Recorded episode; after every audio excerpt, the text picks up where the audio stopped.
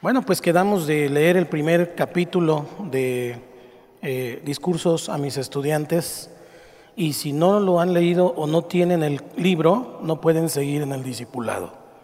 ¿Ok? Solo tienen esta semana para comprar el libro y si no, no podemos, porque no podemos hablar el mismo idioma. Ese es un libro que es el libro eh, base para lo que estamos estudiando. Entonces, hace como tres semanas, ¿no? Les dije del libro, ¿no? ¿Cuánto? cuánto? Casi desde que empezamos, pues. Entonces, a lo mejor juntando 100 pesitos a la semana ya hubiéramos podido comprarlo, pero eh, en eso también miro si estamos o no estamos dispuestos a invertir en nuestra capacitación. Eh, uno de los grandes desafíos y continuos desafíos que enfrento en mi vida como pastor, ustedes vayan anotando las cosas que consideren, es mantener un balance apropiado de mis prioridades. Debemos mantener un balance apropiado de nuestras prioridades. Cada pastor tiene varios papeles y cuando me refiero a un pastor, obviamente sabemos que me estoy refiriendo a liderazgo, pero tenemos varios papeles que cumplir para permanecer fieles al llamado del Señor. ¿Qué es lo que tenemos que, tener como prioridad? Pues todos nosotros tenemos que ser estudiantes de la palabra de Dios. Tenemos que considerarnos estudiantes de la palabra de Dios. También tenemos que ser hombres de oración. Hombres de oración. Y cumplir un liderazgo en la iglesia. Esas son las tres prioridades dentro del ministerio que yo tengo. Estudiar la palabra, orar y ser el líder. Pues entonces para poder predicar la palabra, para poder enseñar la palabra, tenemos que trabajar duro.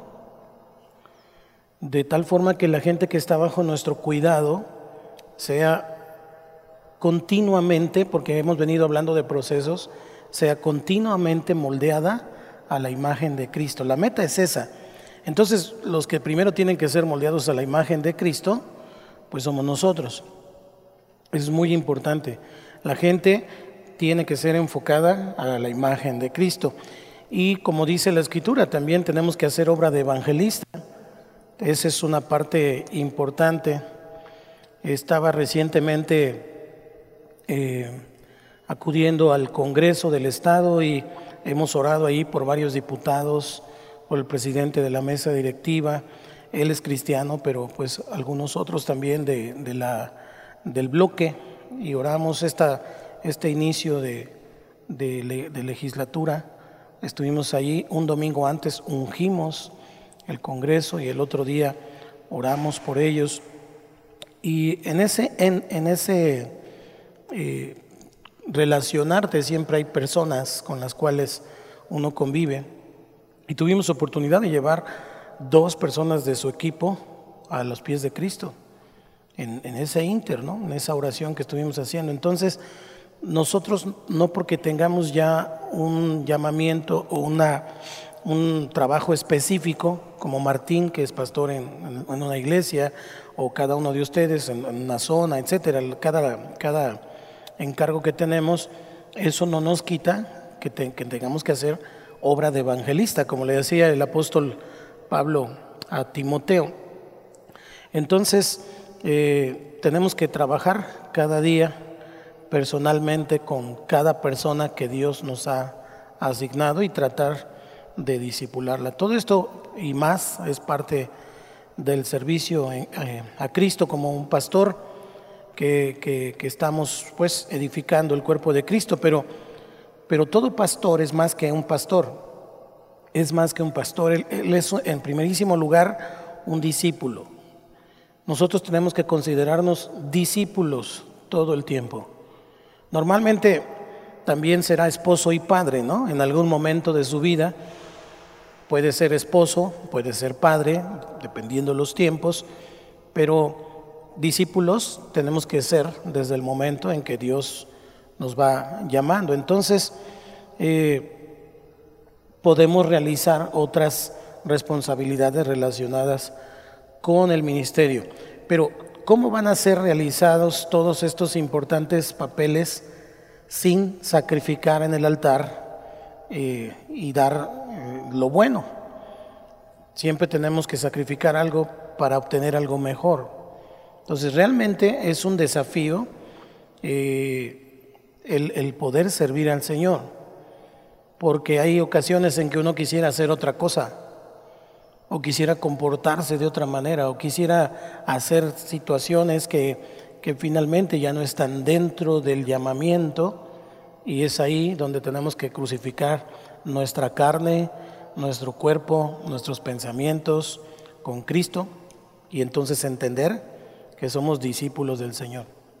Una pregunta que a menudo eh, le hago a la gente que aconsejo es esta. ¿Qué es lo que Dios en orden de prioridades te ha llamado a ser. Ojo, no a hacer con H, no, a ser como persona. ¿Qué es lo que en orden de prioridades Dios te ha llamado a ser? ¿Quién eres? Es una buena pregunta. ¿Quién eres? Si ustedes son capaces de definirme en este momento quiénes son, entonces vamos avanzando al asunto. Si todavía te cuestan poco de trabajo definir qué haces, sino quién eres. Entonces, quiere decir que vamos entendiendo un poquito más claro el llamamiento en el Señor. Entonces es una pregunta que pone en claro muchas cosas en nuestra vida porque nos obliga a hacer una evaluación de nuestra vida basándonos en lo que es más importante para nosotros. Yo constantemente me hago esta pregunta, ¿quién soy? No qué hago, ¿eh? ¿Quién soy? Porque un policía puede hacer el trabajo de un policía, pero no necesariamente es un policía. Tiene esa chamba porque no hay otra. ¿Y tú? ¿Sí me estoy explicando? ¿Y tú? ¿Quién soy? Y entonces yo constantemente me tengo que hacer esa pregunta para recordarme, para pelear la buena batalla, para balancear mi vida. Eh, y entonces empezar a, bueno, en el caso de ustedes, formar el hábito de un ministerio, de, de permanecer en Cristo, de estar en el Señor. Yo me lo hago como un recordatorio constantemente. Saben, de repente uno se pregunta o uno se dice, cuando hay situaciones en donde los hermanos no diezman, no están, no, no, no, atienden el llamado, tienen otras prioridades, tienen otras cosas que hacer. Y finalmente, en esos momentos uno se pregunta, ¿realmente esto es lo que yo voy a hacer? ¿Esto es lo que quiero hacer? De repente ahí en tu mente, en el caso le estoy abriendo mi corazón, de repente hay situaciones donde yo digo, si yo hiciera esto, esto, esto y esto en otro lado, todo lo que hago aquí en otro lado, hablando de dinero, ganaría mucho más. O bueno, ganaría. Pero finalmente no tiene que ver con el hacer, por eso les estoy diciendo, tiene que ver con el ser con el ser. ¿Me darían chamba en la política? Sí. ¿Ganaría más? También. Pero yo estoy convencido de que soy un pastor. ¿Me darían chamba como asesor en alguna empresa? Creo que sí. ¿Me pagarían? También. Pero estoy convencido que soy un pastor. ¿Podría aconsejar a algunas personas? Lo hago, ¿no? Pero de manera bíblica, como un psicólogo, Sí, ¿cuánto cobra la consulta a un psicólogo? Y así sucesivamente un montón de preguntas que tienen que ver con lo que hacemos. Dar un curso, una enseñanza. ¿Cuánto cuesta un cursito en el internet de cualquier cosa? Y así, un montón de cosas que vamos pensando y que nos vamos dando cuenta que hacemos lo que hacemos porque somos o porque no nos queda de otra. Y yo por eso quiero esta, esta tarde que ustedes se pregunten eso. Porque por la gracia del Señor hace años que no me levanto a hacer, sino que me levanto a ser, a ser quien soy. Estoy convencido de que soy un pastor, de que Dios me llamó y que este llamado proviene de parte de Él. Y si proviene de parte de Él, entonces Él me respalda porque Él me ha dado autoridad para hacerlo, porque Él me ha dado su unción para hacerlo y entonces Él me sostiene, me guarda, me cuida, Él tiene cuidado de mí. Estoy convencido. Entonces, a lo mejor no veo los miles de pesos, los cientos de, billetes en mi bolsa, en mi cuenta, pero veo la gracia, la misericordia de Dios, no me falta nada, tengo todo. No he llegado a la plenitud en muchos aspectos de mi vida, pero estoy en camino, porque soy lo que soy. Así decía el apóstol Pablo, por su gracia soy lo que soy. Entonces, ¿quién eres? Díganme rápidamente, levanten su mano, a una, en una sola palabra, ¿quién eres?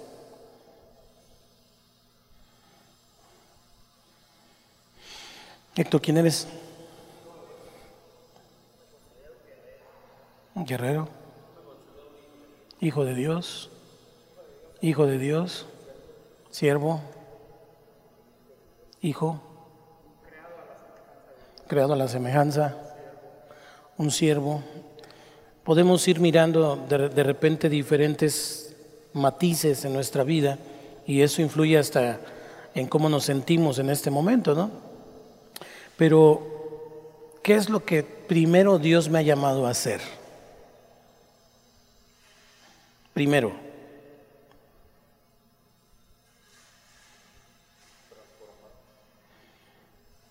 Dios me ha llamado primero a ser un cristiano. Ninguna persona puede ser hijo de Dios o un guerrero o un siervo sin antes ser un cristiano. Por ahí es donde tenemos que empezar. ¿Qué es lo que Dios me ha llamado a hacer? Primero Él me ha llamado a ser un seguidor sincero y devoto de Jesucristo. Eso es lo primeritito. Y esto es tan básico que a veces no lo apreciamos o lo olvidamos. Y entonces nos vemos como hijos, nos vemos como siervos, nos vemos como, como nos veamos, ¿no? Pero se nos olvida que primero somos cristianos. Cuando nos preguntan qué somos, que quieren saber si somos pentecostales, bautistas, etcétera, ¿qué decimos que somos? Cristianos. ¿Cristianos qué? Cristianos, cristianos. O por lo menos eso es lo que pretendemos. Porque eso abarca la Biblia desde Génesis a Apocalipsis. Entonces, como es tan básico, de repente es fácil olvidarlo. Que antes de que seas un pastor, de antes que seas un ministro de alabanza, antes de que seas lo que seas, debes ser un cristiano, debemos serlo. Entonces, un gran peligro en el ministerio es el profesionalismo. Ese es el peor peligro en el ministerio.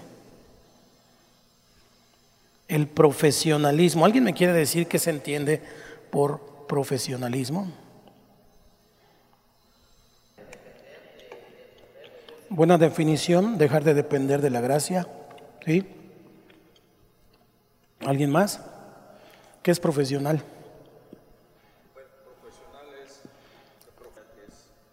La Biblia. Vamos a, poner en contexto. Profesionalismo, a lo que me refiero en esto, es una persona que es experta en algo. ¿Ok? Es el expertise. Es el máster en hacer esto, en aquello. Y se vuelve tan profesional que entonces a veces un pastor a un ministro o un siervo de Dios puede ser un profesional en realizar su trabajo. Es un experto. Y como es un experto, ya no ora. Como es un experto, ya no busca el rostro del Señor, ya no busca la dirección de Dios. He visto muchos pastores que en lugar de ponerse a orar para saber qué es lo que Dios quiere, buscan en internet alguna predicación, buscan algo en donde bajar algo para ponerse a enseñarlo. Al fin dicen, pues es la palabra de Dios. Pues sí, sí es la palabra de Dios. Pero el punto es la palabra de Dios que Dios quiere para ese momento, para esa iglesia, para ese tiempo.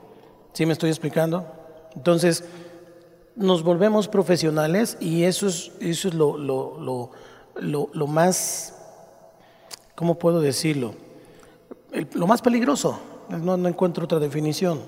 ¿Por qué? Porque te aleja de tu relación con el Señor. Entonces, si soy cristiano, soy llamado a caminar con Cristo. Entonces, como cualquier otra de las vocaciones, ciertas habilidades pueden ser desarrolladas y pueden ser refinadas en el ministerio del Evangelio, aprendemos a, aprendemos a hablar en público, aprendemos a comportarnos delante de las personas, hasta aprendemos a, guardarnos nuestro mal humor de repente y lo hacemos de manera profesional, muy, muy diplomáticos, ¿no?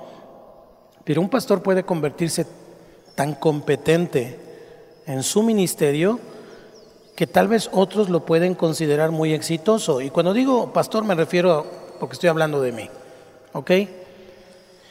Pero pónganle el nombre que quieran, ministro de alabanza, este discípulo, pónganle el nombre que quieran. Pero entonces otras personas lo ven como muy exitoso. El problema es que cuando una mentalidad de profesionalismo toma el mando en la mente y en la perspectiva de ese pastor o de ese líder, su corazón va a empezar de manera inevitable a ser descuidado. El Señor dijo, sobre toda cosa guardada, guarda tu corazón.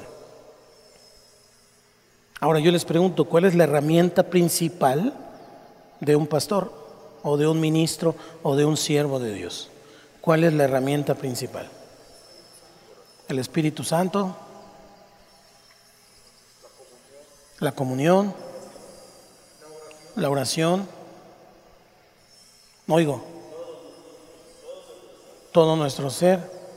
La herramienta principal de un pastor y de un siervo de Dios es el corazón. No hay otra. ¿Cómo llamaban a David?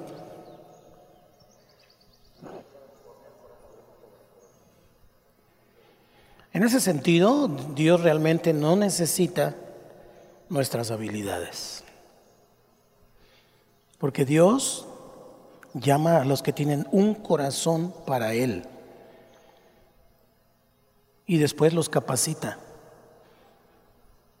Hay una frase que Dios no elige a los capacitados, capacita a los elegidos. Cuando mi corazón se vuelve profesional, entonces mi corazón, que es mi herramienta principal, se va a alejar de Dios. Quiere decir que si tú no estás amando a Dios con todo tu corazón, con toda tu alma, con todas tus fuerzas, con toda tu mente, porque has descuidado las responsabilidades básicas del discipulado, siempre somos discípulos, entonces no importa qué tan exitoso seas profesionalmente en tu ministerio, porque la gente puede ver que eres exitoso en tu ministerio.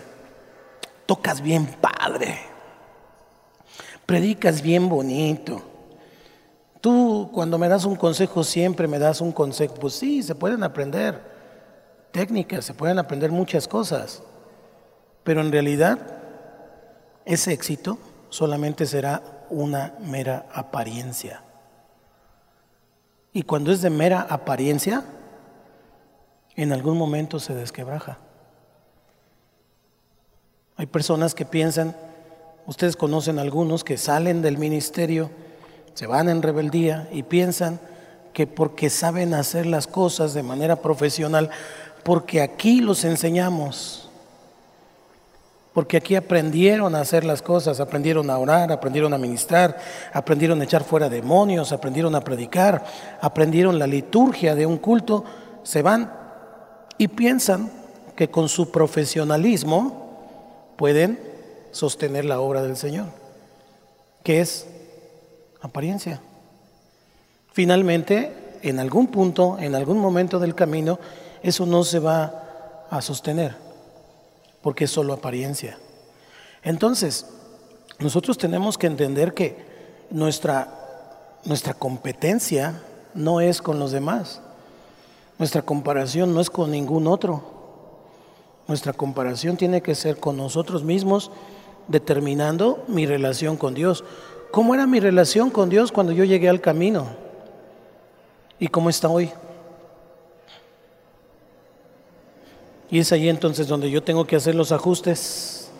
Ya estudiamos lo que dice la palabra con respecto de Jesús, que él crecía en todos estos aspectos en clases anteriores. Pero entonces yo tengo que mirar que, que, si mi éxito o el éxito que estoy teniendo solamente es una apariencia porque he aprendido las formas o porque realmente tengo un corazón para Dios. Spurgeon, y por eso les dije que esta es la última semana para comprar el libro, Spurgeon hablaba de, de, un pastor, dice ahí en el libro, dice que predicaba tan bien y vivía tan mal que cuando subía al púlpito todos decían que no debería bajarse de él. Y cuando bajaba, todos decían que nunca debería subirse de nuevo.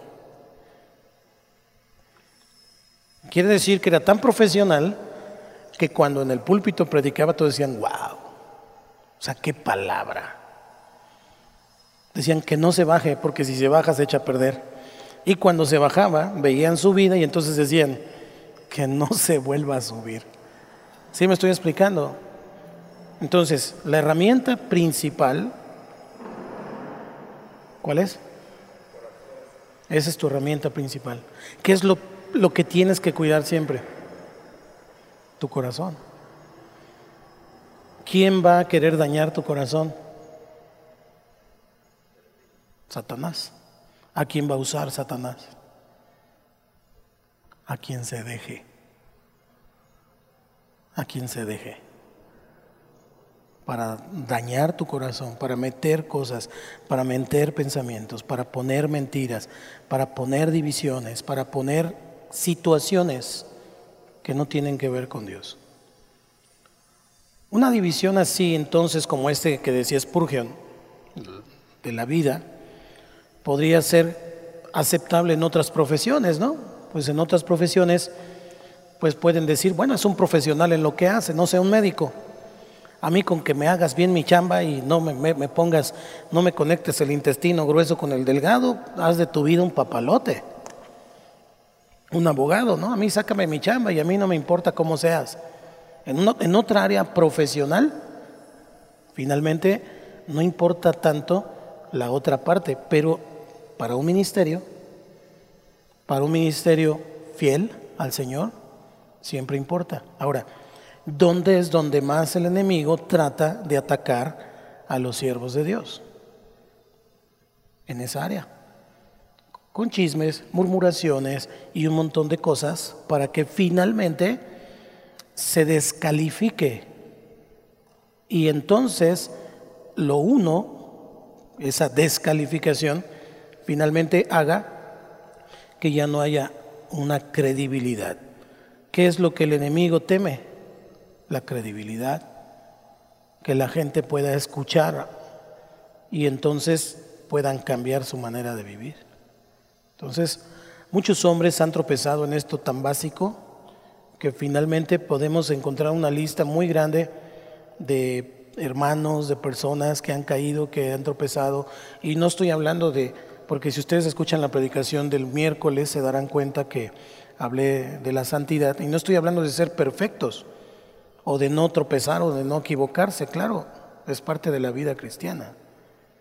Pero el punto es que descuidamos el corazón y nos dejamos engañar por el enemigo y a veces nosotros mismos nos, nos, nos autoflagelamos. Esta mosca se está parando mi café, perdón. Y entonces nosotros mismos nos decimos, nos autodescalificamos. No puedes, no sirves, no sabes. Por ahí de repente hay alguna tentación o hay alguna situación y entonces nosotros mismos nos vamos emocionalmente descalificando. Y cuando una persona se empieza a descalificar emocionalmente, lo que hace es ir a sus recursos y a sus habilidades para sacar la chamba. Puedo pensarlo, por ejemplo, cuando, cuando era yo un cantante este, en el ambiente hambrístico del mundo. Y era hambrístico porque no era artístico. Yo tenía que ir a cantar y cantarle a la gente que estaba en la fiesta lo que le cantara para que se divirtieran, sin importar lo que había en mi corazón o si me acababa de pelear o si acababa de discutir o si estaba crudo o como fuera, yo tenía que ser un profesional. ¿Sí me explico? Y a la gente no le importaba, lo que ellos querían era que yo sacara la fiesta. A veces ni siquiera les importaba si estaba tomado porque estaba más alegre y cosas como esas. En ese ámbito no importaba. Pero ¿puedo subirme a predicar si acabo de pelearme con alguien? No debería. Por eso tengo un oratorio allá.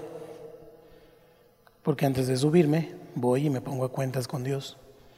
Me peleo con alguien muy seguido. Con algunos, muy seguido. Me enojo con algunos, muy seguido. Entonces no puedo subir al púlpito a predicar si no me siento bien. El espíritu me redarguye, el espíritu no me deja. Entonces me tengo que poner a cuentas con Dios. A veces hago corajes, ni se imaginan de lo que hago corajes. Ni cuentas se dan de lo que hago corajes, pero los hago. Simplemente porque las cosas no se hacen como les dije, simplemente porque no están en el momento en que tienen que estar. Cosas muy simples si quieren, pero los hago. Entonces no puedo subirme a predicar enojado o con ese sentimiento, porque yo no vengo a predicar con mis habilidades. Las tengo, sí, las he aprendido. Estoy frente a un micrófono y frente a gente desde los 15 años. ¿Tengo habilidad para hacerlo? Sí. ¿Puedo poner cara de, de feliz? También puedo. Pero me he dado cuenta que si hago eso, la predicación no sale de mi corazón. Y entonces no hay un impacto en las personas. Es como si les diera cartón a comer o paja. Por eso muchas iglesias, muchos ministros, tienen poca gente o no tienen gente. Porque se han vuelto tan profesionales que en lugar de buscar en su corazón y predicar desde su corazón la palabra, solamente lo quieren hacer de manera, de manera profesional. Y eso finalmente pues no alimenta a la gente. Les he dicho muchas veces, no podemos dar lo que no tenemos. Entonces, qué importante es pensar que lo primero que somos, ¿qué es lo primero que somos? ¿Qué dije? Cristianos. Obviamente una persona que, que finalmente se aleja del Señor, pues no pasa de un día para otro. Es, un, es, un, es una caída todos los días, todos los días, y es un alejarse de Dios todos los días, hasta que un día se da cuenta que está frío, un día se da cuenta que, que ya no tiene una comunión con Dios, ya no tiene una relación con Dios. Una encuesta que leí hace un tiempo, espero que ya haya subido, pero me decía que muchos pastores, pastores, su tiempo de oración todos los días era de 15 minutos. 15 minutos al día, lo cual es una vergüenza. Es una vergüenza. Y si es menos de 15 minutos, pues no solo es una vergüenza, es, una herejía, es un pecado. Querer caminar y dirigir a otros en el nombre de Dios sin tomar en cuenta a Dios. ¿Qué es lo único que les puede llevar a atreverse a hacer eso? Que se sienten muy profesionales, que se sienten que se la saben de todas, todas. Y entonces ya no hay bendición, ya no hay conversiones, Una iglesia sana es una iglesia donde hay gente nueva cada semana. Si algo a mí me preocupa los domingos es cuando no hay nadie nuevo. Porque van y vienen, ¿no? Al rato vamos a ver eso. Pero no importa, tiene que haber conversiones, tiene que haber gente. Porque eso significa que hay alimento. Y significa que el pueblo alimentado está ganando almas. Si no hay nadie, significa que el pastor no está alimentando a las ovejas. Y las ovejas, pues el pasto apenas si les alcanza para ellas, ¿cómo le van a compartir a otros? Entonces, sobre toda cosa guardada, así es. Ve a la palabra de Dios en primer lugar como un creyente. Tú no vayas a la palabra de Dios como el pastor que eres. No vayas a la palabra de Dios como el ministro que eres. No, no, no. Ve como un cristiano, como un creyente. Porque antes de ser lo que eres, eres una oveja. Y nunca dejarás de ser una oveja. Así llegues a ser el obispo de Constantinopla. No importa. Toda la vida serás una oveja. Entonces, muchos se les olvida que somos ovejas. Y entonces cuando se les da un encargo, ya se sienten los leones en lugar de, los, de las ovejas. Y un león no recibe órdenes, un león se molesta cuando le llaman la atención. ¿Qué te pasa si ahora yo soy Juan Camaney? Y tú me pusiste, tú me enviaste, ¿no te acuerdas? Y sigue siendo una oveja. Toda la vida serás una oveja. Y eso lo tenemos que meter muy profundo en nuestro corazón. Como pastor, como líder, como ministro, necesitas las mismas cosas que les encomiendas y recomiendas a otros. Robert Murray McCain, un hombre de Dios que vaya por, por el siglo pasado, un hombre alemán joven, dijo esto, Dios no bendice tanto a los de mucho talento como a los de mucha semejanza a Cristo. Dios no bendice tanto a los de mucho talento como a los de mucha semejanza a Cristo. Un ministro santo es una terrible arma en las manos de Dios. Por eso el diablo les teme. Por eso el diablo quiere destruir. Porque les, le hacen daño. Pablo les dijo a los diáconos en Éfeso, eh, vayan, vayan, conmigo a Hechos 20, 28 y luego 1 Timoteo 4, 16. Hechos 20, 28. Si quieren se los leo, anótenlo para que. Por tanto, mirad por vosotros y por todo el rebaño en que el Espíritu Santo os ha puesto por obispos para apacentar la iglesia del Señor, la cual Él ganó por su propia sangre. Entonces, Dios nos pone por obispos. La palabra obispo allí es la palabra supervisor, más bien es sobreveedor alguien que ve por encima.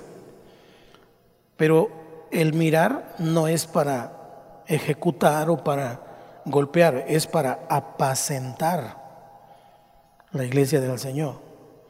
Quiere decir que si yo soy un pastor o soy un líder o soy una persona que tiene a su cargo otras personas, Dios no me dio la autoridad para sentirme más que ellos y para ponerme sobre ellos y para regañar a todo mundo, porque yo sí sé hacerlo y ellos no saben hacerlo.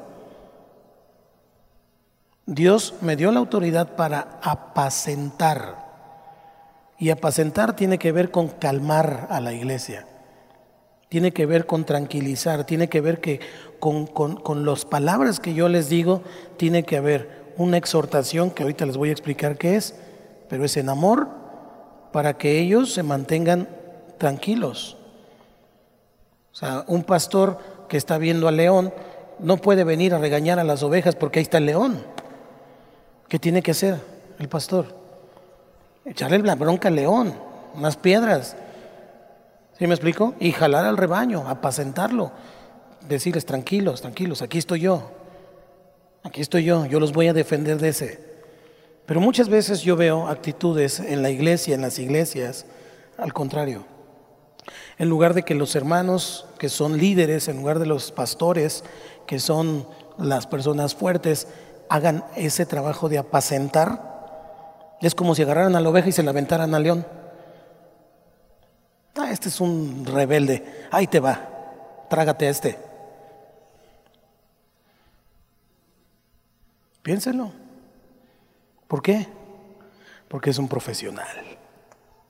Y como no quiere problemas en el rebaño, entonces este me está dando lata, entonces este loquito se lo trague.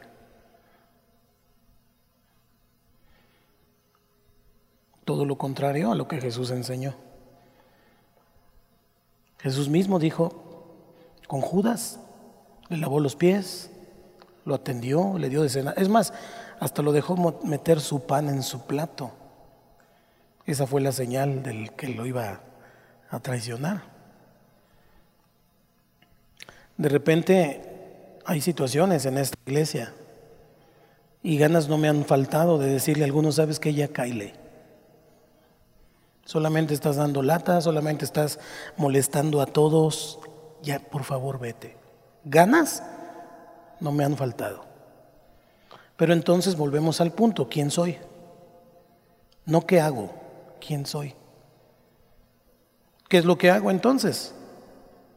Que el pastor de las ovejas lo haga. Que el que tiene las tijeras en la mano lo corte, porque él es el labrador. Obviamente cuando es una situación que causa división, tengo que entrar en el asunto por defender a las ovejas, porque ya entonces el león se quiere devorar a todas. Pero mientras, no puedo hacer nada. Lo que puedo hacer es animarle, exhortarle, ayudarle, hacerle ver, pero apacentando. ¿Cómo dije? Apacentando. Jesús era lo que hacía. Vinieron estos dos, le dijeron, oye, cuando estés en tu reino, ¿no? Cuando ya estés en el trono, yo quiero estar a la derecha y el otro a la izquierda.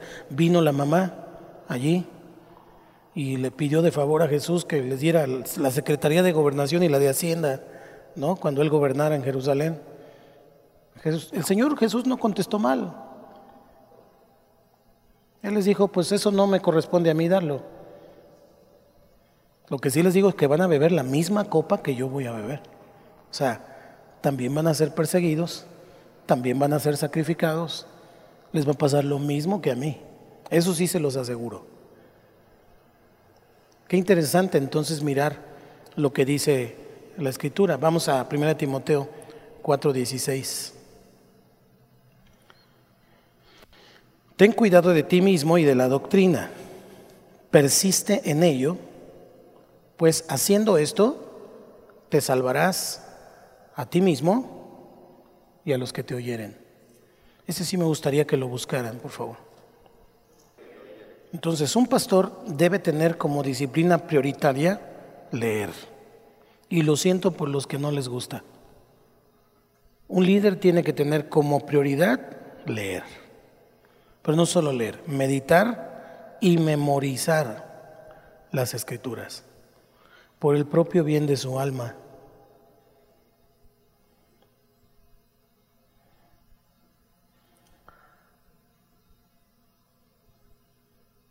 También tenemos que orar por la obra del Espíritu Santo en nuestras vidas.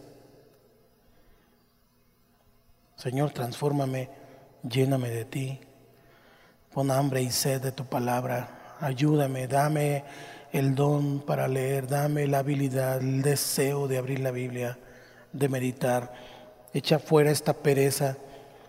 A veces nos distraemos con cosas, con asuntos, con ocupaciones que ni siquiera Dios nos dijo que hiciéramos, cuando podríamos estar haciendo lo mejor, que es estudiar, que es meditar, que es memorizar las escrituras. Entonces, en estos tiempos, más que nunca, hay una urgencia de ministros que tengan un corazón conforme al corazón de Dios. Porque hoy cualquiera puede entrar al Internet y buscar cualquier enseñanza.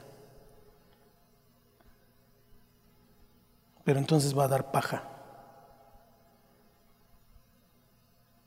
Y lo que Dios quiere es que cada uno dé lo que hay en su corazón. De lo que Dios nos da, de eso tenemos que dar. El pueblo se alimenta de lo que tú comes.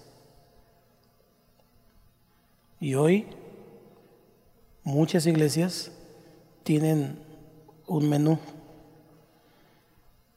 como la iglesia católica, que tiene su misal de todo el año. Y entonces ya saben en qué fecha van a dar tal enseñanza, tal lectura, tal situación. Están organizados, son muy profesionales, pero el Espíritu Santo no está. Entonces lo que queremos es que esté el Espíritu Santo. Entonces lo primero que somos entonces es que somos, ¿qué dije? Cristianos. Es de la manera en que me tengo que acercar al Señor, como un cristiano. Quiero tomar entonces eh, esta primera carta de Timoteo. Vamos a leer del capítulo, el capítulo 4, pero vamos a leer del 11 al 16. Ya leímos el 16, pero vamos a leer desde el 11, por favor. Y mientras tanto les digo que en este curso ya les dije los libros que vamos a leer, ¿no? ¿No? Bueno, el de, el de Spurgeon, que esta es la última semana. Si la semana que viene no lo traen, ya no vengan. ¿Ok? Y tenemos este que es guiando su iglesia al crecimiento, son recomendaciones para que ustedes lo compren. Yo no, yo no les recomiendo algo que yo no haga, ¿eh? Este libro está rayado, leído y todo. Lo he leído cuatro veces y aquí tengo anotado cuando fue la primera, el 2005, 2011, 2016. 2020. Todo el tiempo hay libros que para mí son como de cabecera. Se llama Guiando su iglesia al crecimiento de Peter Wagner. El otro es Verdades del presente día de Dick Iverson. Este también es muy importante que lo lean. Todo lo tengo subrayado, constantemente los leo. Y este es que es Carismas de Dios. Ustedes lo conocen. Este que leerlo Y todos estos son, ah, este es el que les decía hace ocho días o hace quince, La fuerza de las palabras. Es un libro pues, prácticamente histórico, pero aquí nos enseña cómo, cómo escribir. Lo tengo por secciones, los horizontes del estilo, eh, la geografía del español, diccionario de términos cultos y así sucesivamente. Este libro es no creo que lo encuentren, pero lo traje para enseñárselos. Y estos son, puedes pasarlos, hijo, y les dando una vuelta. Son diccionarios. En mi colonia los conocen como tumbaburros. Si algo no sé, entonces tengo que de ese lado y de este lado. Unos son del griego, otros son del hebreo. Hay una imagen que en mis primeros años de, cristiano me marcó con una película que se llama Las Brujas de Salem. ¿Alguien la ha visto? Las Brujas de Salem. Y allí llega un, ministro a echar fuera los demonios de las brujas de Salem, pero llega un chamaco, un muchacho, y agarra la, la mochila del ministro, y entonces el ministro se la suelta y el chamaco y el muchacho que recibe la mochila se va de lado, ¿no? Y le dice, oiga, pastor, pesa mucho su mochila. Y entonces él le contestó, sí, es el peso de la autoridad. Esa frase me quedó muy marcada, muy metida. Es el peso de la autoridad. Y hace ocho días yo les decía, y muchos quieren unción, quieren autoridad sin pagar el precio. Entonces, el precio de la autoridad, el precio de la unción cuesta. Por un lado, entonces, vamos a poner el equilibrio con todo esto. Pasa estos también, hijo. Eh, por un lado, entonces entendemos que tenemos que capacitarnos. Fíjense cómo es esto, ¿eh? Tenemos que capacitarnos de tal manera que no nos volvamos profesionales. Porque la persona que no se capacita entonces se convierte en un profesional del Evangelio. ¿Cómo? Pues buscando lo que otros hacen, aprendiendo formas. Y entonces se vuelve tan estructurado en sus formas que al final se convierte en un fariseo, en un cuadrado, y no hay enseñanza. Eso solamente son diccionarios. Esos solamente son diccionarios. Los otros libros son de consulta, los otros libros son para tener un entendimiento más práctico del crecimiento de la iglesia, de cómo hacer las cosas, en fin. Entonces, a mí me gustaría que ustedes tuvieran, pues, por lo menos uno de esos, ¿no? Ahora, todos esos, todos esos, yo ya los tengo en digital. Me gusta cuidar mis libros, mantenerlos de alguna manera cuidados. No presto libros, por cierto, por si lo estaban pensando, cómprense los suyos. Pero los mantengo cuidados y ahora que hay la oportunidad de, de comprarlos en digital, los compro en digital. Si algo, en algo invierto, es en libros ahora más en digital porque muy fácilmente los puedo leer en mi iPad a la hora que sea, en donde esté. Entonces, hasta en mi teléfono, porque los bajo, los descargo a todos los dispositivos y aquí los puedo leer. Ya no hay como ese pretexto de no tenerlos. Son muy pocos los que no están, pero son, son libros que son necesarios y todos esos manuales de, o diccionarios bíblicos con excepción de aquel que tiene Luis, que es el ilustrado. Ah, no, sí, es el ilustrado. Ajá, sí, ya, todos están en digital, ya los tengo acá. Eh, y entonces puedo hacerlo, es la ventaja de la computadora, que puedo abrir varios libros al mismo tiempo, la Biblia, etcétera, y entonces puedo trabajar de una manera, puedo tener todos esos abiertos al mismo tiempo, consultarlos al mismo tiempo, pero eso ya son las habilidades que Dios nos va dando. Pero empecé con esos, con esos, así.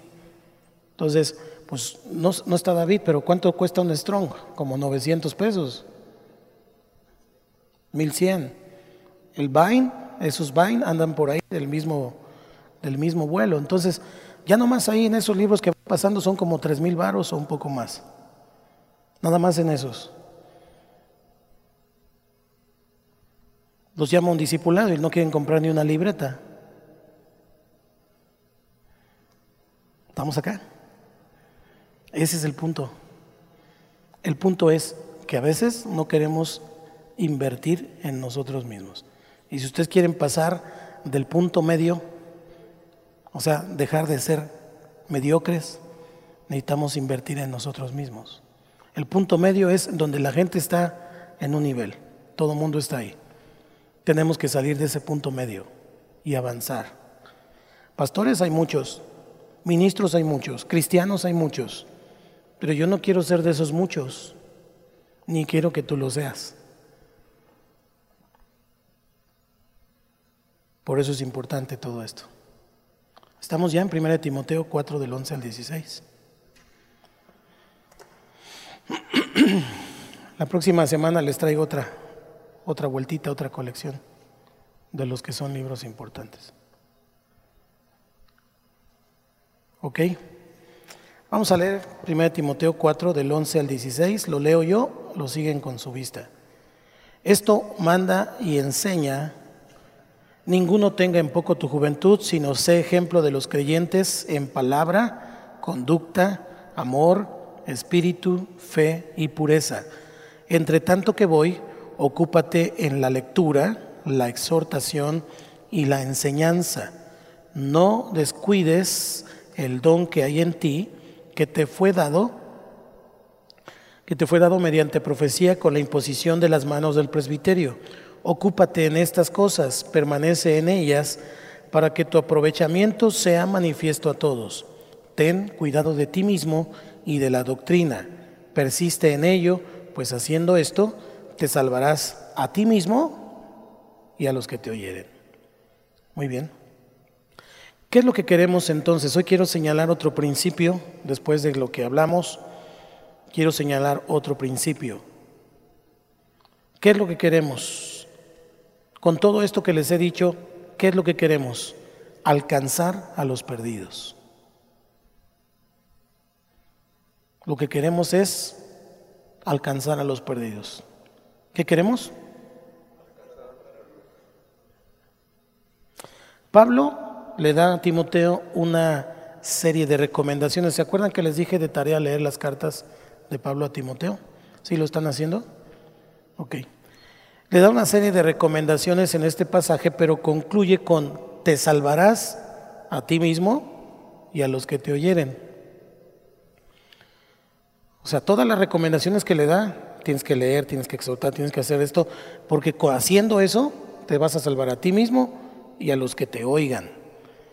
Tiene que ver entonces con ser fructíferos, ser fructíferos. la pregunta que aquí nosotros tenemos que hacernos constantemente, hermanos, es, ¿tengo fruto de mi fe? ¿Tengo fruto de mi fe? Ok, yo ya soy salvo, yo ya tengo un ministerio, incluso estoy en un discipulado especial, pero tengo fruto de mi fe. He ganado un alma para Cristo desde que llegué al camino del Señor. El año pasado y el antepasado, ¿cuántas gané? En lo que va de este año, ¿cuántas almas he ganado para Cristo? ¿O cuántas se han ido por mi culpa?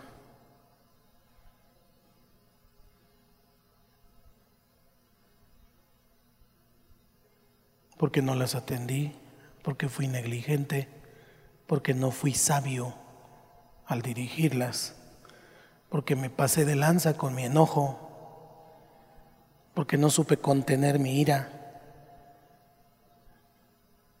También es una pregunta correcta. ¿Tengo fruto de mi fe? ¿Qué tipo de fruto? Entonces tenemos que entender que todo el aparato de la iglesia, y cuando digo el aparato me refiero a todo lo que hacemos, todos sus recursos, todos sus ministerios están para alcanzar a los perdidos. Todo. Finanzas, ministerios, cursos, transmisiones, escuela bíblica, todo lo que hacemos, todo lo que hacemos es para alcanzar a los perdidos. Y si algo que hacemos no tiene ese enfoque, no sirve. Está de más. Porque si el ministerio hospitalario va al hospital, ahorita están detenidos, ¿no? Por la pandemia, pero va al hospital, no nada más es llevarles un taco y una torta. Pues eso lo puede hacer cualquiera. ¿Cuál es el principal objetivo? ganar almas para Cristo. Los que van a la cárcel y van y enseñan en la cárcel, pues no nada más es ir a hablarle a los internos que ya tenemos, es ganar las almas que están ahí. Y así sucesivamente, cada predicación, cada grupo familiar, cada zona tiene ese objetivo. No es mantener a la gente, es ganar almas para Cristo. Eso es el objetivo. Entonces, si un grupo, si una zona, si un ministerio no está teniendo el fruto, está detenido, está parado. Hay que ver de qué manera lo movemos para que entonces podamos ganar almas para Cristo. Una zona, por ejemplo, pues tenemos ministerios en la iglesia que pueden ayudar en una zona para hacer algún... Lo han hecho, muchos lo han hecho. Y se llevan a los ministerios que hay, se llevan al chavo del ocho y se llevan a quien sea. Y entonces van y ganan almas para Cristo o por lo menos lo intentamos, ¿no? Pero ese es el, asunto. Entonces, de hecho, el acudir a la iglesia, usted y yo venimos al culto, venimos al curso, venimos a, a la zona para llenarnos de la presencia de Dios. ¿Para qué queremos estar llenos de la presencia de Dios? Para ganar a los perdidos. O sea, no es, no es otro el objetivo. Conozco muchas personas que no vienen a la iglesia, que están viviendo de la misericordia de Dios, pero ahí se mantienen, porque Dios es fiel. Aunque nosotros no seamos fieles, Él permanece fiel. Pero los que venimos a la iglesia es para llenarnos del Espíritu Santo para ganar a los perdidos. Cuando una persona come mucho y no hace ejercicio, ¿qué le pasa? se vuelve un obeso, se vuelve... Bueno, muchas personas vienen a la iglesia, comen y se van, pero no hacen ejercicio. Entonces tienen un montón de sermones en su mente, en su corazón y un montón de cosas metidas, también gordos de conocimiento, pero no ganan a nadie para Cristo.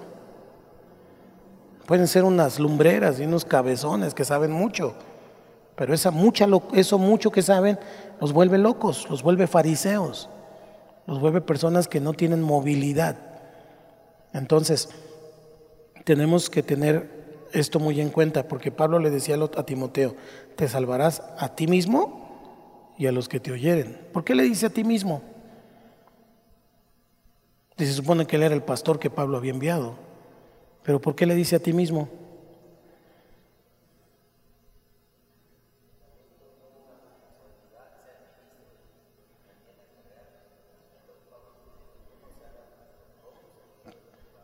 Así es. ¿Sí?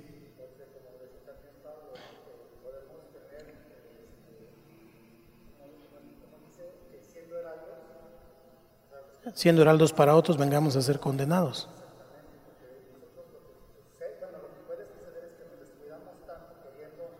Ayudar.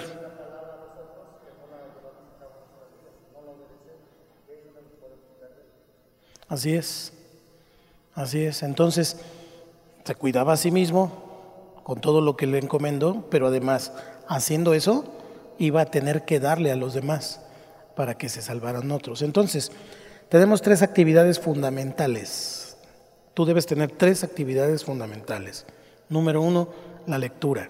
Soy muy insistente en eso. ¿Qué estás leyendo actualmente?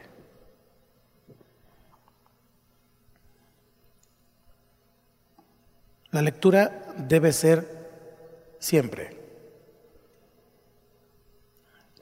Y cuando digo siempre es todos los días, sistemáticamente. Todos los días. ¿Qué libro de la Biblia estás leyendo? ¿En cuál vas? Todos los días, sistemáticamente. ¿Qué sistemáticamente? Capítulo por capítulo, libro por libro. No me importa de dónde empieces Estoy seguro que ya leíste de, San Juan cuando llegaste a la iglesia. ¿Y luego cuál sigue? ¿Y luego? Mateo Apocalipsis. No me importa. Si quieres empezar de números en adelante o de, haz lo que quieras. Hoy en YouVersion y en muchas otras aplicaciones hay planes de estudio. Ya ni siquiera tienes que armarlo. Solamente tienes que seguir el plancito. ¿Ok? Leer sistemáticamente. Pero también por libros, por temas. ¿Te gusta la, guerra espiritual? Bueno, cómprate libros de guerra espiritual. ¿Te interesa la profecía? Cómprate buenos libros de profecía. Te pido que me preguntes, que me consultes, si es para que yo te pueda decir si es buena doctrina, sana doctrina, si está alineada a lo que creemos, porque hay muchos libros también y ese es el peligro de hoy. Que todo el mundo dice que son cristianos, pero a la hora de la hora tienen doctrina chueca. Entonces tenemos que ver también qué libro, este, por temas, etcétera. Eh, y tomar libros cristianos como apoyo, a lo mejor del matrimonio, de si tú ya eres un pastor, tú tienes que saber dar consejería. Entonces, en lo que tomas el curso de consejería, pues cómprate un libro de consejo. Hay, un, hay uno que se llama Manual del Consejero Cristiano. Manual del Consejero Cristiano. Es uno así gordito también como esos. De Jane Hunt. ¿eh? Ah, hay uno de Bill Graham, sí. Hay uno de Dick Iverson también. Hay varios de consejería. Entonces así podemos eh, ir avanzando. Entonces, pero el punto aquí es que tenemos que estar ansiosos de conocimiento. ¿Se acuerdan que Jesús dijo que nadie podía entrar al reino si no se vuelve como un qué? Como un niño.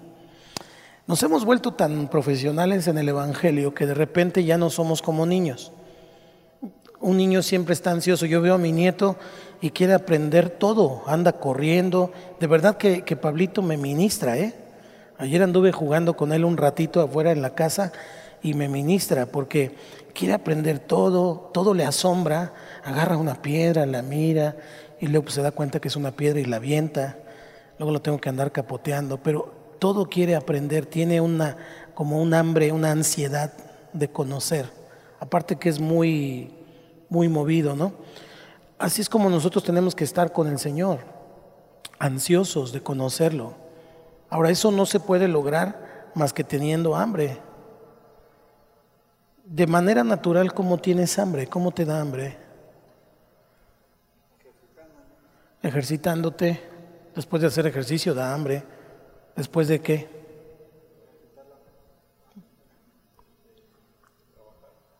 Después de trabajar te da hambre, ¿sí? Naturalmente, de manera natural. Por ejemplo, a mí después de predicar, ahorita terminando me va a dar un hambre de aquellas. Hablar, cantar, me da hambre, me provoca un vacío. No sé a ustedes. Pero haciendo ejercicio, etcétera. Entonces, ¿cómo voy a tener hambre de leer la palabra? ¿Cómo voy a tener hambre de leer un libro? Compartiendo con otros lo que voy aprendiendo. De hecho, hay una frase que dice que cuando uno enseña, aprenden dos. Cuando uno enseña, aprenden dos. Si tú te metes el conocimiento y te lo metes hasta lo profundo de tu alma y de tu corazón y no le enseñas a nadie lo que, lo que leíste o lo comentas, etcétera, con otros, pues finalmente pues ahí se va a quedar. No vas a estar lleno, digo, no vas a tener hambre porque vas a estar lleno. Lo mismo con el Espíritu Santo si no oras por otros, si no intercedes por otros, si no tienes un trabajo espiritual por otros, pues no vas a estar con hambre del Espíritu Santo. Entonces, esa es la manera. Entonces, el Espíritu Santo nos va a ayudar a tener esa información, a tener esa hambre. Y cuando tenemos esa hambre y leemos y queremos encontrar, leer libros, lo vamos a aplicar a la enseñanza, lo vamos a aplicar al consejo, lo vamos a aplicar a la dirección que vamos llevando. Ahora, yo te quiero dar un consejo con respecto de, de repente la gente viene y nos pregunta cosas, porque la gente cree que sabemos. ¿Se han dado cuenta de eso? Cuando la gente dice que tú eres cristiano, que somos cristianos, ellos creen que sabemos y que no sabemos la Biblia de principio a fin. Y tú siempre finges, ¿no? Que te la sabes toda. Ah, sí, sí, así dice. Ajá. Bueno, aquí el punto es este. Si no sabes algo, di, no sé. Así. No sé. ¿Por qué? Porque es mejor quedarnos callados y no decir algo que realmente no sabemos a cometer un error inventando cosas o inventando eh, doctrinas que no sabemos, que no hemos estudiado, porque después ya no podemos corregir. Ya, ya, metimos una semilla mala, ya le enseñamos a la gente que eso eh, es así. Entonces a la semana siguiente, si a ti te toca dar tu grupo, o te toca predicar en la zona, o te toca enseñar a algún grupo, ya no puedes decir me equivoqué, ya dijiste. Y, o al menos no se debería, pues, decir, es que me equivoqué. No, en el principio es, no sé, hermano. Oiga, hermano, ¿y usted eh, quién es el anticristo? Y empieza a decir lo que vio en YouTube, ¿no? Y empieza, no, pues yo vi un video que decía que era Donald Trump y que no sé qué, y empieza ahí a inventar cosas. Hay, hay una cosa que va a pasar inmediatamente. Pierdes credibilidad. Entonces cuando dices, no sé, pero déjame investigar y la semana que viene te lo digo, eso es más importante. Porque lo que predicamos o enseñamos es semejante a que te subas a una torre y cuando te subes a lo más alto, agarras confeti, lo avientas desde la torre y entonces después, cuando, cuando bajas, quieres juntar todo el confeti. ¿Se puede? No. No se puede. Siempre va a quedar algo, siempre. Lo mismo sucede con un rumor, lo mismo sucede con una mentira. Siempre va a quedar algo. Por eso es importante no alentarlos y por eso es importante no dar opiniones con respecto de lo que no sabemos, de lo que no nos consta. ¿Sí me explico? Es muy importante. Entonces, lectura. Eh, siguiente cosa, quiero decirte que puede ocurrir que las personas que estaban esta semana puede que no estén la siguiente semana. Y eso es algo muy difícil de entender. Tú ves personas esta semana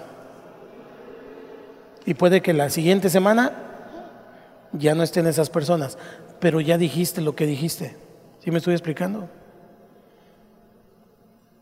Entonces, ya enseñaste algo que a lo mejor esas personas se van a ir o ya no van a regresar o ya no escucharon la aclaración de que dije, ¿qué creen hermanos? Me equivoqué la semana pasada. Ya no van a oír esa corrección. ¿Y con qué se van a ir? Con una mentira, con una cuestión chueca. Entonces es muy importante, si no sé, no sé. Es más sabio, es más sabio. Además, hay un principio, la mentira entra más rápido que una verdad. Siempre. Y más profundo. La mentira siempre va a entrar más profundo que la verdad. Porque la verdad requiere de mucho esfuerzo y requiere de repetir y repetir y repetir hasta que la gente lo asimila. Pero una mentira de volada, un rumor, inmediatamente la gente lo agarra. ¿Por qué? Porque estamos predispuestos a eso. Nuestra mentalidad es todavía muy del mundo. Por eso como Pablo dice en el pasaje que estamos leyendo, en el versículo 13, ocúpate en la lectura. Es decir, primero en el conocimiento, entiende las cosas, cómo son las cosas, y después de la lectura viene la exhortación y la enseñanza. Primero la lectura, luego la exhortación y luego la enseñanza. ¿Qué es exhortación? Anoten ahí. ¿Qué es exhortación? Porque a veces entendemos exhortación como un regaño. Y hasta decimos, no, ahora sí lo voy a exhortar. Ahora sí, se merece una exhortación, así como, como diciéndole, le voy a dar sus tres nalgadas, ¿no? Y tenemos un mal concepto de eso. Exhortación es el trato personal es el trato personal o discipulado que tienes con una persona, pero no es regañar.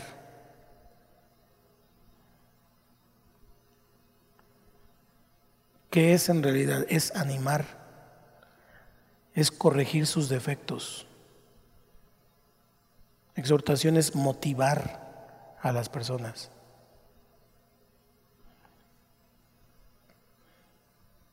Dios nos da a los demás como hermanos mayores, a algunos de nosotros, Dios nos da como padres a esas personas. Y digo algunos porque no todos tienen el, mismo trabajo, pero sí a los que estamos aquí, la iglesia, a todos ustedes, en alguna manera, los ve como hermanos mayores. Entonces, ustedes y yo no podemos andar haciendo cosas delante de los hermanos y tampoco fuera de los hermanos, pero porque podemos servir su corazón.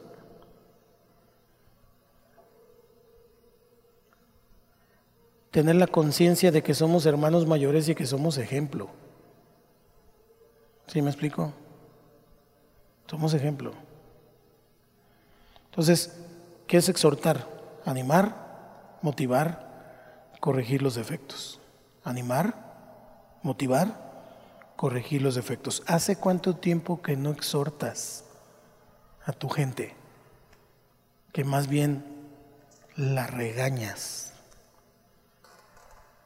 No, no, no, no, no es para nadie en particular, ¿ok? Es para ustedes y para el que escuche. ¿Hace cuánto tiempo? Porque somos padres para ellos. Yo en esta casa espiritual soy como el papá, como el papá para, para la congregación. ¿Sí me explico? Pero en cada ámbito, como en cada ámbito de zona de redil, hay un encargado y entonces ese funge también como una figura paterna. Por eso somos una, familia. Nosotros no, como cristianos no tenemos eh, papa, ¿no? Hay un pastor, pero la figura es paterna. La Iglesia Católica Romana usa eso solo en una sola persona, que es el Papa. ¿Qué significa papá, en realidad? Pero lo ponen en el individuo de Roma, ¿no? El que está sentado allá en Italia. Pero realmente no es correcto. Eso no es correcto, puesto que Dios nos ha dado a todos un mandamiento para discipular y enseñar, Mateo 28. Ir y hacer discípulos. Por cierto, ¿se dieron cuenta que dice ir? ¿No dice que vengan? Dice ir, no dice que, que vengan y se hagan discípulos, no. Dice que nosotros vayamos. Entonces, la palabra mentor, anote eso, la palabra mentor está como de moda últimamente él es mi mentor, Él es mi... Y otra que usa, ¿no? Mi coach, mi coach de vida. Pues dígale como quieran, me da igual. El asunto es que un mentor cristiano tiene que asumir un compromiso muy profundo del corazón.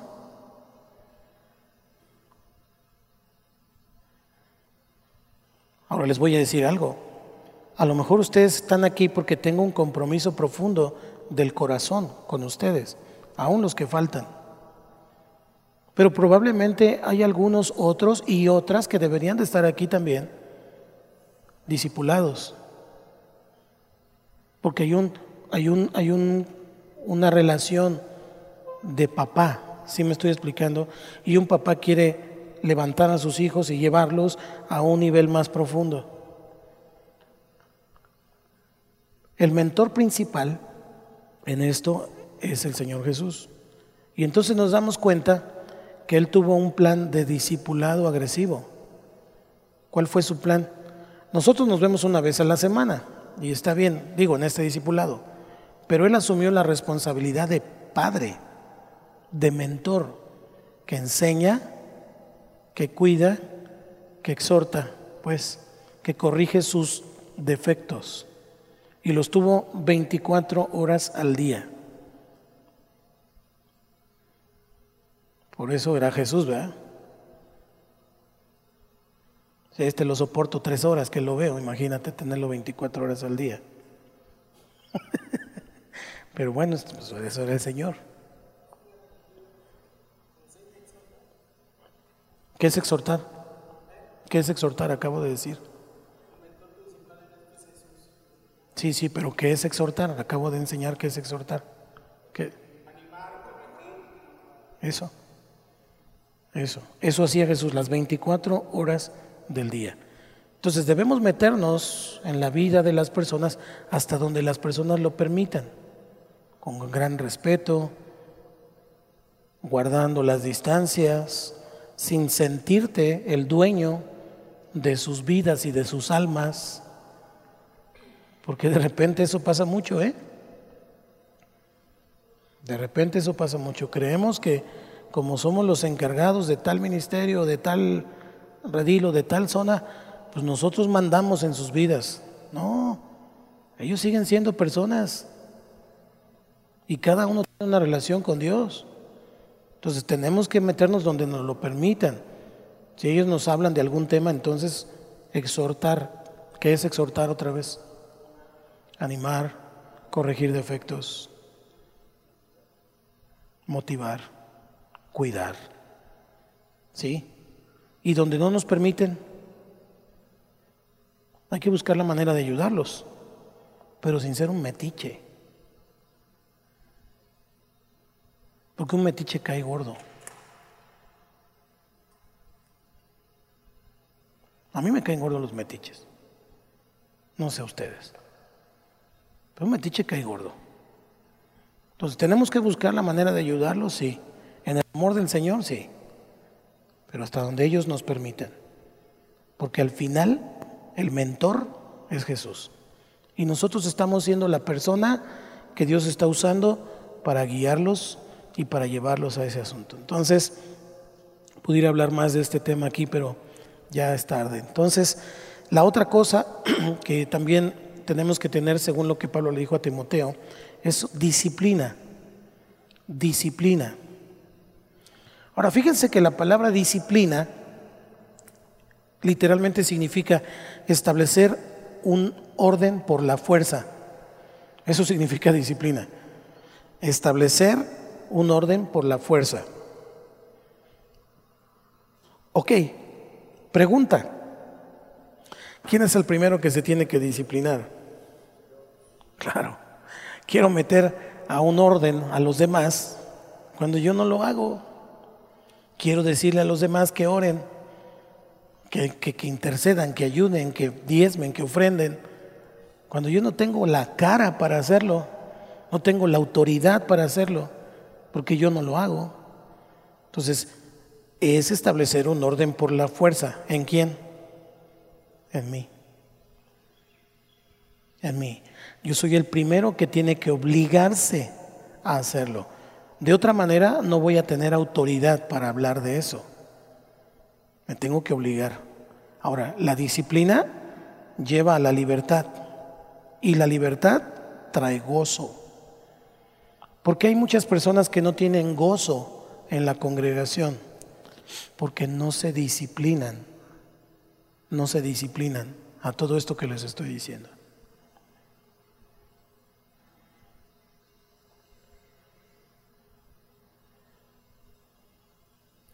¿Por qué la disciplina trae libertad? ¿Por qué trae un orden? Acomoda las cosas. Y esa libertad nos trae gozo, porque muchas cosas que nos preocupaban antes ya no son preocupación porque ahora está ordenado. Porque ahora tenemos, no sé, ¿te ha tocado llegar a tu casa o a tu cuarto y ves que está todo aventado, que está todo amontonado, desordenado? ¿Qué te dan ganas de hacer? ¿De limpiarlo o de dormirte? ¿De qué? De dormir. ¿De qué te dan ganas? ¿De dormir? de arreglar a ti. Tú llegas todos los días a tu cuarto.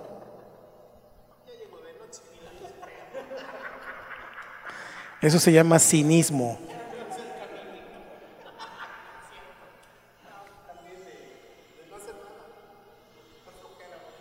Sí, a veces dices, es que es tanto tiradero que no sé por dónde empezar. Entonces ya mejor descanso y mañana lo hago. Pero es interesante la respuesta de Luis, ordenar porque tiene que ver entonces con disciplina. Tiene que ver con disciplina. Si a mí me gusta ordenado, no importa que sea de noche, que esté cansado o me sepa el caminito. Ese lugar tiene que estar ordenado, porque cuando esté ordenado, mi conciencia va a estar tranquila y voy a descansar en paz.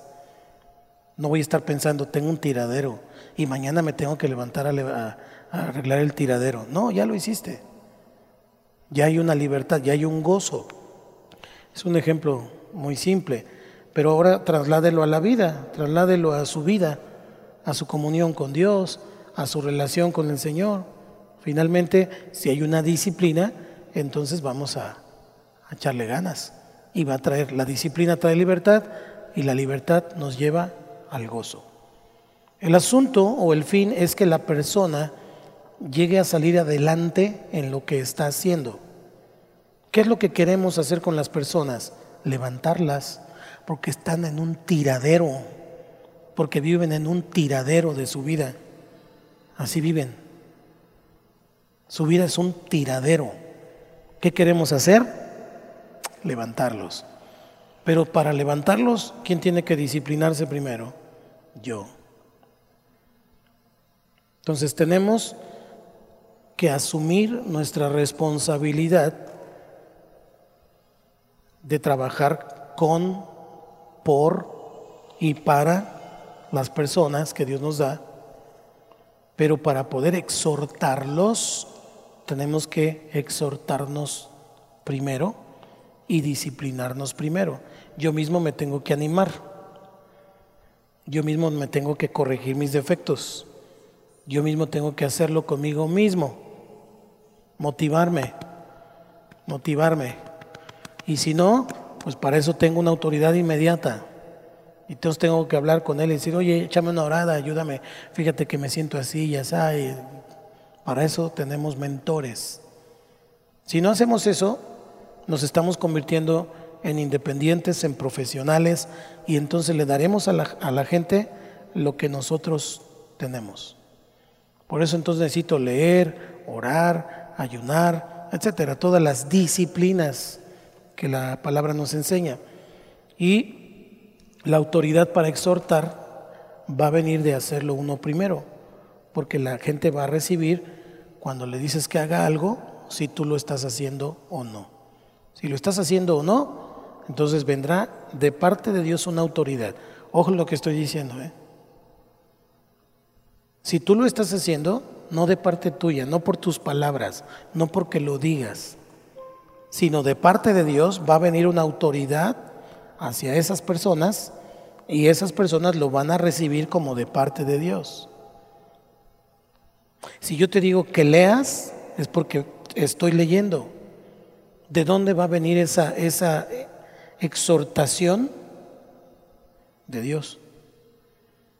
De Dios. Y entonces puede que en tu corazón haya ese deseo. Y dices, no, pues sí, la verdad sí necesito echar. Por ahí ando los libros, ¿eh? Los tengo contados, por cierto. No me los hagan perdedizos. Entonces, viene de ahí porque hay una autoridad que Dios pone. ¿Sí me estoy explicando? Si tú estás haciendo algo, si tú estás diezmando, por ejemplo, entonces tú le dices a la persona, debemos diezmar por esto y por aquello. La gente, aunque no lo vea, aunque no lo, no lo entienda, aunque no lo entienda, ellos sienten cuando es de Dios. No sé si me estoy explicando. No hay poder en las palabras, solo son palabras. Pero cuando hay autoridad de Dios, entonces Dios respalda esas palabras.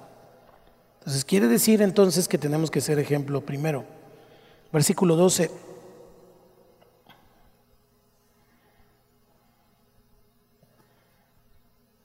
Dice el versículo 12. Ninguno teca en poco tu juventud, sino sé, sino sé